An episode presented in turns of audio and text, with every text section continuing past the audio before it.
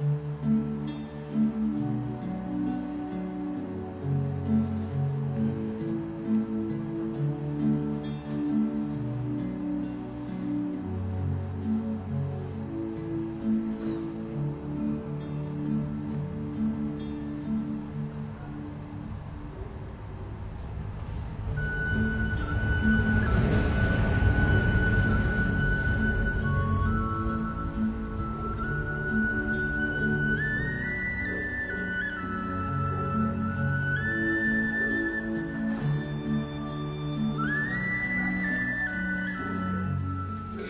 Familia linda, familia Osana.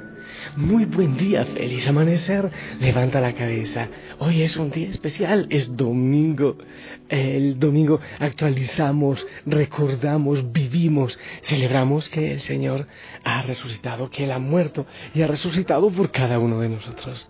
Yo te envío un fuerte abrazo de toda la familia Osana y del Señor hoy, de la iglesia. Y qué bueno que tú le des un fraternal saludo a tu sacerdote hoy en la parroquia, en la Eucaristía, de parte de todos nosotros.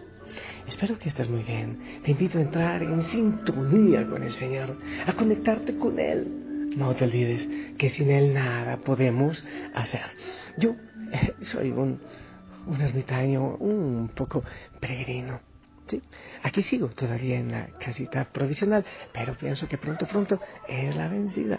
Ya estamos a punto de salir a otro lugar cerca, un poco más silencioso.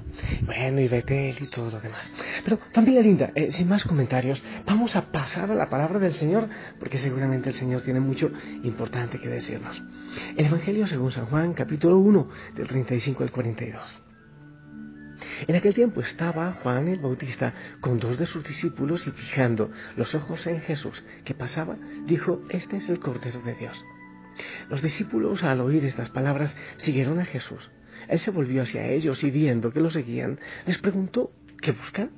Ellos le contestaron, ¿dónde vives? Maestro. Él les dijo, vengan a ver. Fueron pues, vieron dónde vivía y se quedaron con él ese día. Eran como las cuatro de la tarde. Andrés, hermano de Simón Pedro, era uno de los dos que oyeron lo que Juan el Bautista decía y siguieron a Jesús. El primero a quien encontró Andrés fue a su hermano Simón y le dijo, hemos encontrado al Mesías. Los llevó a donde estaba Jesús y éste, fijando en él la mirada, le dijo, tú eres Simón, hijo de Juan, tú te llamarás Cefas, que significa Pedro es decir, roca. Palabra del Señor. Familia, entre todas las cosas que puede hablar uno siempre del Evangelio, hay unas expresiones aquí que me parecen maravillosas. Mira, primero el Señor pregunta, ¿qué buscan? ¿Qué buscan? Y después dice, vengan a ver cuando ellos le preguntan, ¿dónde vive? El Evangelio de Juan empieza, eh, bueno, empieza a hablar Jesús solo aquí, solo en lo que hemos leído hoy. Ahí es donde Jesús empieza, eh, como, como a, mostrarse en el Evangelio. Obviamente la palabra del Señor siempre se muestra de tantas maneras, el Señor Jesús, pero es la primera vez que Él abre sus labios, que Él se dirige a, a unas personas en el Evangelio de Juan, insisto. Y a mí me parece fascinante que pregunta, ¿qué buscas? Yo te confieso que he estado estos días reflexionando esta, esta expresión del Señor, esta pregunta del Señor. ¿Y por qué es la primera? Oye, el Evangelio de Juan, que es tan profundo, que es, eh, no sé, tiene tantas cosas maravillosas ahí ocultas y hay que ir cada día escudriñando con la ayuda del Espíritu Santo nos hace una pregunta, la primera pregunta del Señor en el Evangelio de Juan. ¿Qué buscas? Y esa pregunta también ha llegado a lo profundo y así como que me ha dejado en cierta incertidumbre. ¿Qué buscas? ¿Qué es lo que tú buscas? Y por eso yo quiero llevártela también a ti en esta mañana de domingo, en este día de domingo. ¿Qué es lo que tú buscas? Y quiero preguntar también Aquellos jóvenes que están por ahí en la calle eh, drogándose o, borrachos, no solo jóvenes, algunos viejos también, ¿qué buscan? tanta persona, tanta gente que corre sin sentido por el mundo, ¿qué es lo que buscan? No sé si tú puedes responderte a tus prisas, tus carreras, muchas veces tus peleas, tus ansiedades, tu estrés. ¿Qué buscas?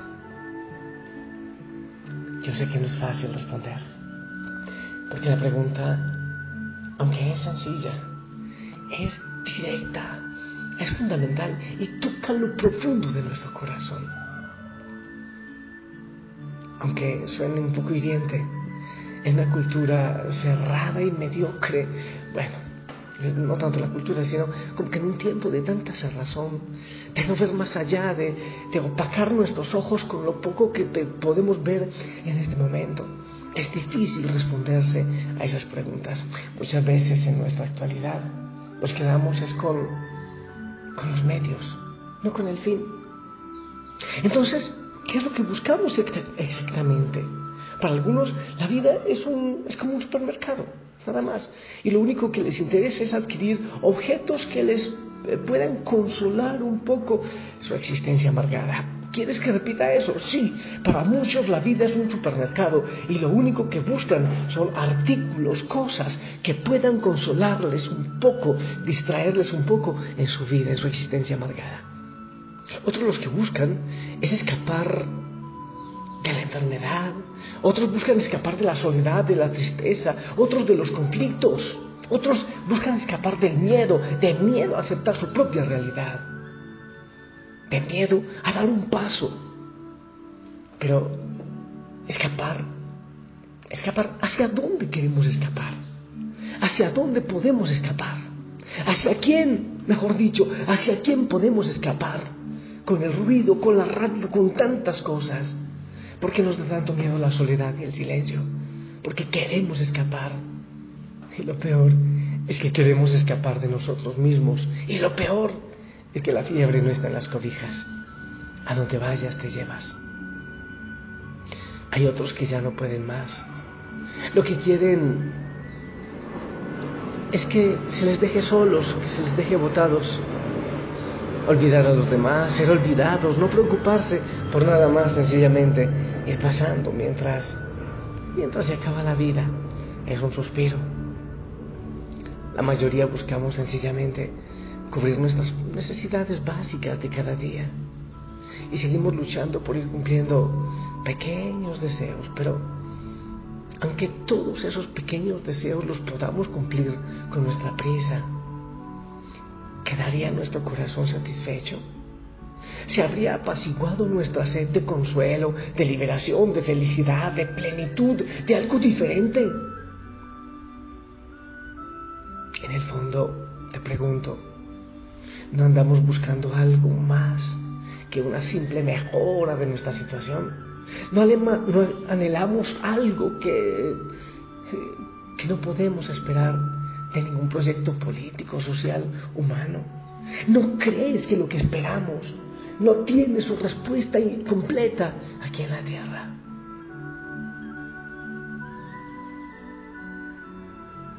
Dicen por ahí que la sociedad se va volviendo atea, que la gente poco a poco se va olvidando de Dios. Es posible que sí, que muchos se olviden eh, de Dios, pero debemos hacer una Pregunta sincera. ¿Es fácil acaso borrar de nuestro corazón la nostalgia de Dios, que es el único que nos ofrece una respuesta a la búsqueda, a tanta búsqueda que tenemos en nuestra vida? Esa pregunta no viene en vacío. ¿Qué buscan? ¿Qué buscas con lo que estás haciendo? ¿Qué buscas? Esa respuesta se puede ir buscando también en otras preguntas. ¿Quién soy yo? Yo soy como un insecto, algo que surgió al azar, así en un par de, de segundos de tiempo, como un aborto de Dios que lo envió a la vida y que está destinado a desaparecer cuando termine su corta, muy corta vida.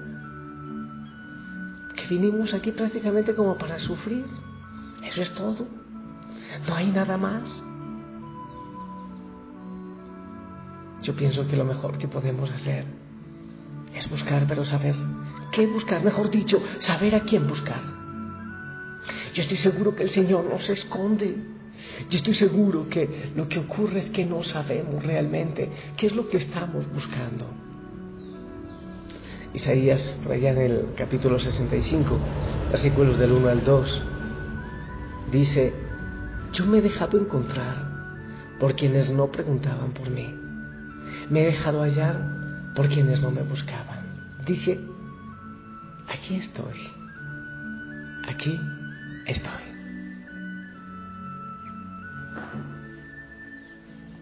Si te pregunto, ¿qué buscas? También debería preguntarte, ¿para qué buscas eso? Para consolarte. ¿Por qué crees que eso puede llenar el vacío, la soledad?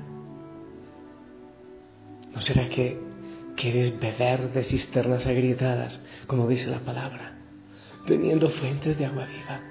¿Qué buscas?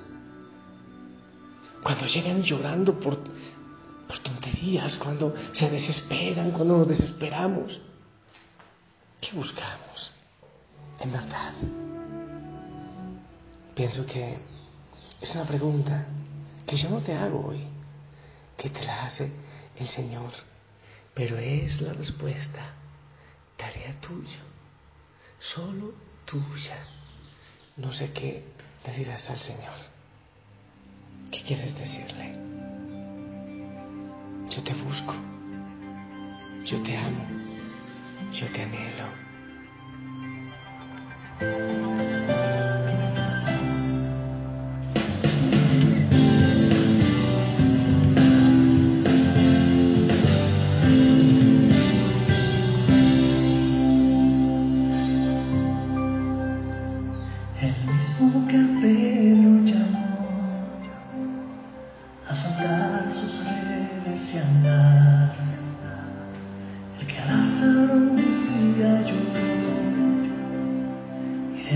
Y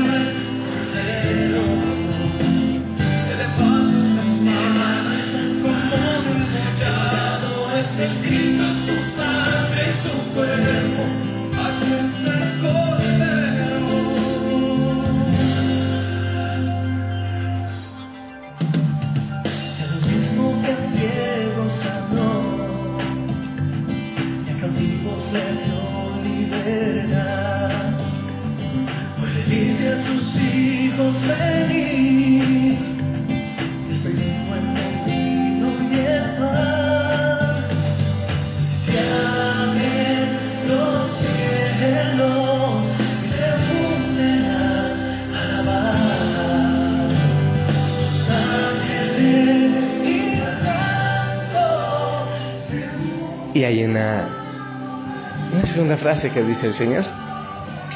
Vengan y verán. Mejor dicho, ¿qué buscas? ah, ven y verás. La respuesta está en él, en el Cordero, como ya lo había dicho Juan el Bautista. Y ahí es el Cordero de Dios. Él, él quita el pecado del mundo. Así que ya sabes dónde buscar. Deja de cansarte en tantas cosas sin sentido. Esa es la buena pregunta para que trabajes hoy. ¿Qué buscas? ¿Qué has buscado? ¿En qué has gastado tu vida? Yo te bendigo en el nombre del Padre, del Hijo, del Espíritu Santo. Amén. Te amo en el amor del Señor. Sonríe. Déjate abrazar por Él. Gózate de Él. Anda y disfruta de la Eucaristía. Y si le permite, nos escuchamos en la noche. Familia Osana te ama y ora por ti. Espero que también tú ores por nosotros. Bye bye. Hasta pronto. Que la Madre María te cubra con su manto.